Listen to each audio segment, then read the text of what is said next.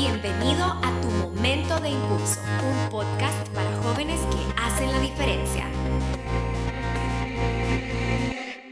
Hola, bienvenido a un nuevo podcast Impulso. Seguimos con la serie hablando sobre los papás. No sé si tu historia se va a parecer con la mía, que vos tendrías, tenés un papá en tu casa, pero está ausente. Va a decir, ¿cómo puede suceder eso? Pues este es mi caso, mi caso, este es mi caso. Yo te quiero hablar hoy de un papá presente, ausente. Mi papá siempre estuvo en mi casa. Él siempre nos atendió, él siempre dio la parte que le correspondía, por eso no lo quiero juzgar ni señalar, pero una parte de él que no fue entregada hacia nosotros, porque aunque seamos, aunque soy hombre, porque tengo un hermano también mayor que es hombre, aunque seamos hombres también necesitamos un abrazo, un beso, un te amo. En mi caso no fue así. Él lo demostraba de otra forma y está bien demostrarlo de muchas formas, pero es tan importante recibir un te amo de papá. Eso es clave para la identidad de, de toda tu vida. En mi caso no fue así como lo digo. Él recuerdo que todos los, al mediodía, todos los días, él se venía desde su trabajo para hacernos comida. Y ustedes van a, pueden aplaudirle por eso y es un gesto muy bonito, porque trabajando desde como por el centro trabaja él, se iba hasta nuestra casa para hacernos comida todos los días a la hora de almuerzo. Y cuando éramos pequeños estábamos en la escuela con mi hermano.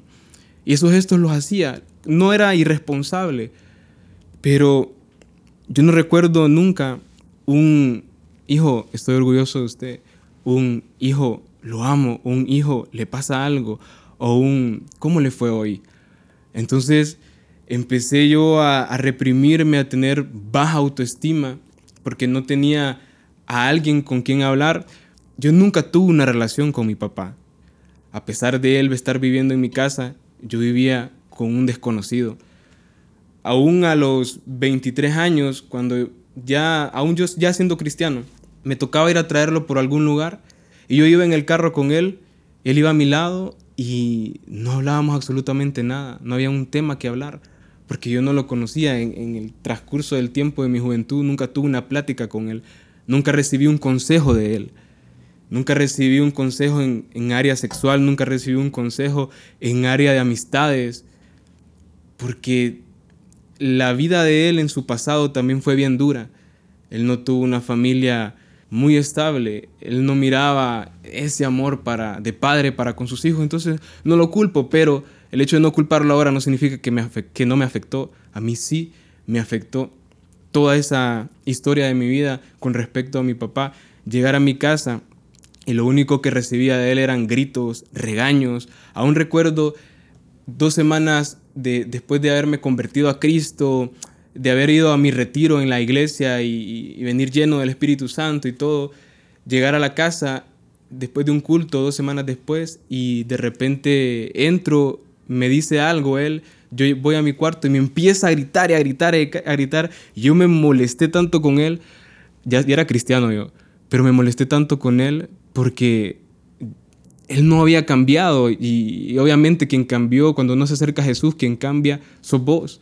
Entonces yo dije yo nuevamente otra vez estar escuchando gritos todos los días. Me molesté, le pegué a la pared de cólera, ¡pra! le pegué a la pared, casi quiebro el, espejo. Em, pero aprendí una lección muy grande.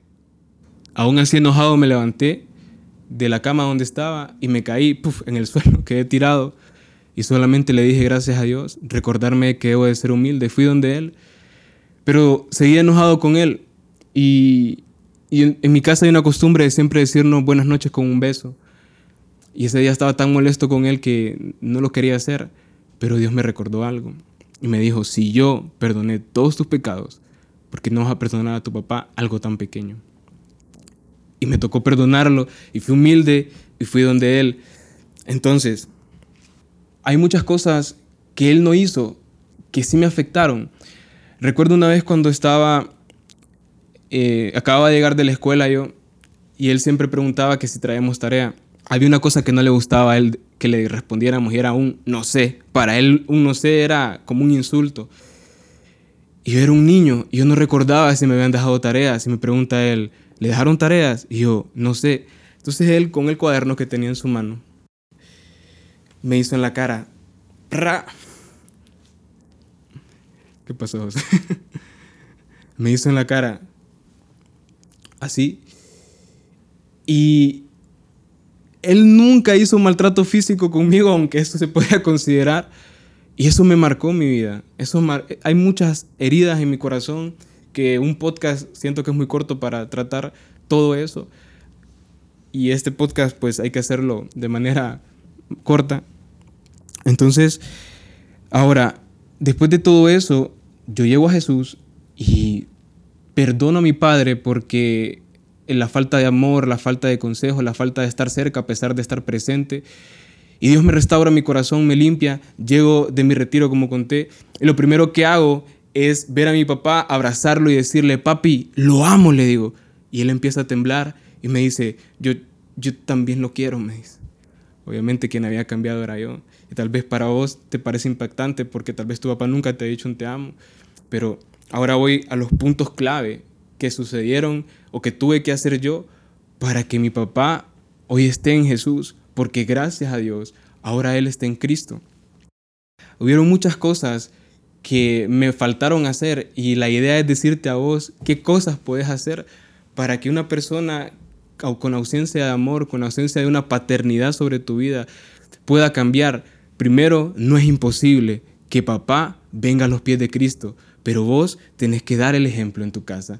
Vos tenés que ser perseverante, porque muchas veces mi papi ha hablado acerca de qué razones le hicieron acercarse a Jesús y una de ellas dice que es mi testimonio, que es mi perseverancia en Cristo, que es que cuando yo estaba en la universidad, porque gracias a Dios me dieron los estudios y soy abogado, yo estaba en la universidad, había un periodo donde me tocó servir bastante dentro de la iglesia, que íbamos por una semana entera a colegios a predicar y le invertí mucho tiempo, era toda la mañana y en ese tiempo había algo que se llamaba periodo corto, que era un periodo que duraban dos horas las clases, solo podía llevar hasta tres clases.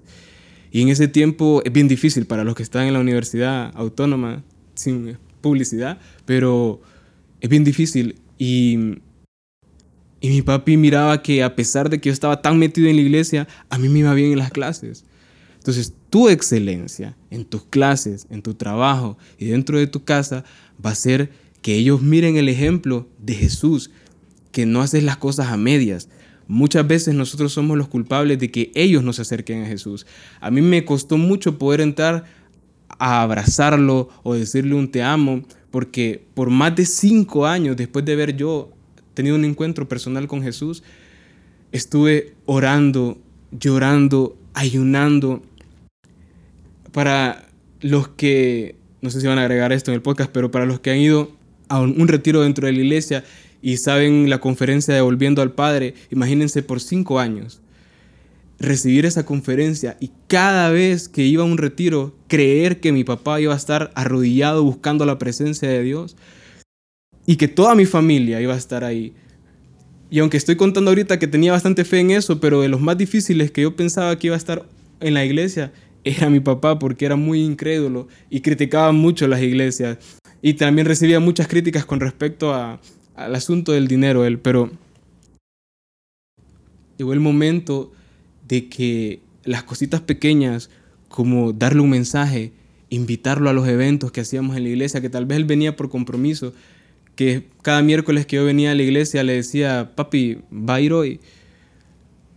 Y de repente, tal vez no fui yo la clave principal, tal vez fue que él tocó fondo en su vida, pero ya había un precedente de, que alguien le había modelado de que sí se podía vivir en Jesús que alguien había modelado que todavía existía un Dios que podría cambiar las cosas, que podría restaurar los corazones. Y me acuerdo cuando él, Dios le restaura totalmente su corazón, yo estaba presente en ese momento, él se acercó a mí y saben lo bonito que escuché. No fue tanto que me dijera a mí que me amaba en ese momento, sino que me dijo, necesito ir a pedirle perdón a mi mamá. necesito ir a pedirle perdón a mi mamá. Y desde que mi papá está en Cristo, que es el siguiente punto, las cosas han cambiado de manera increíble. No te digo que mi papá ahora es perfecto, pero me alegra escuchar algunas veces cuando me dicen, hey, tu papá es otro rollo, tu papá sirve en la iglesia.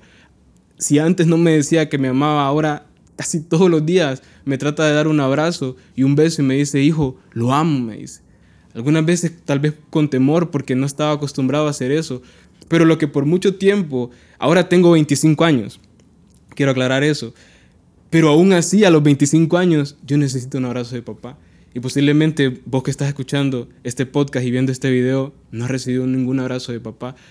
Un consejo que me dieron después de, venir de mi retiro fue que para poder recibir amor nosotros hay que dar.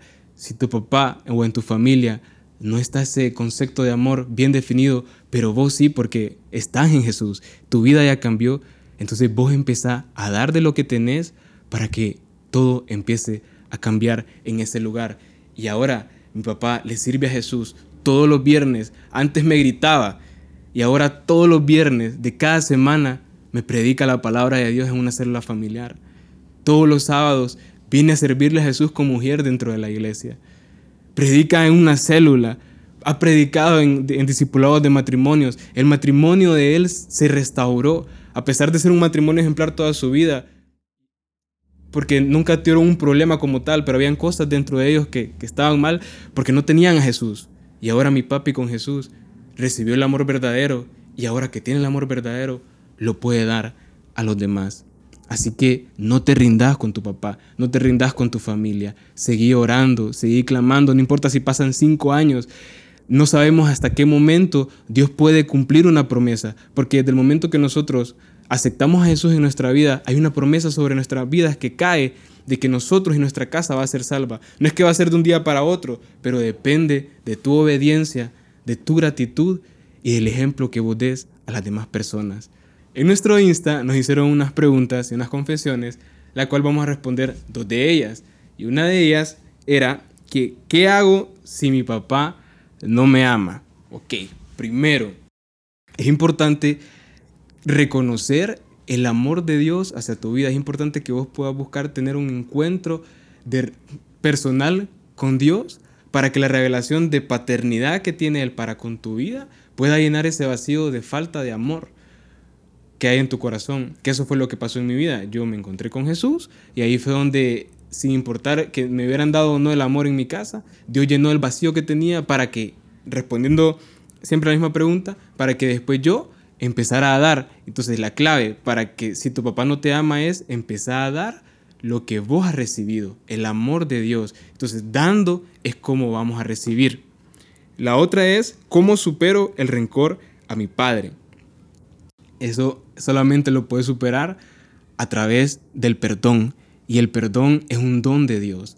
Entonces, aunque te hayan dañado a vos, tenés que pedirle perdón a Dios por el sentimiento incorrecto que sentís por tu papá.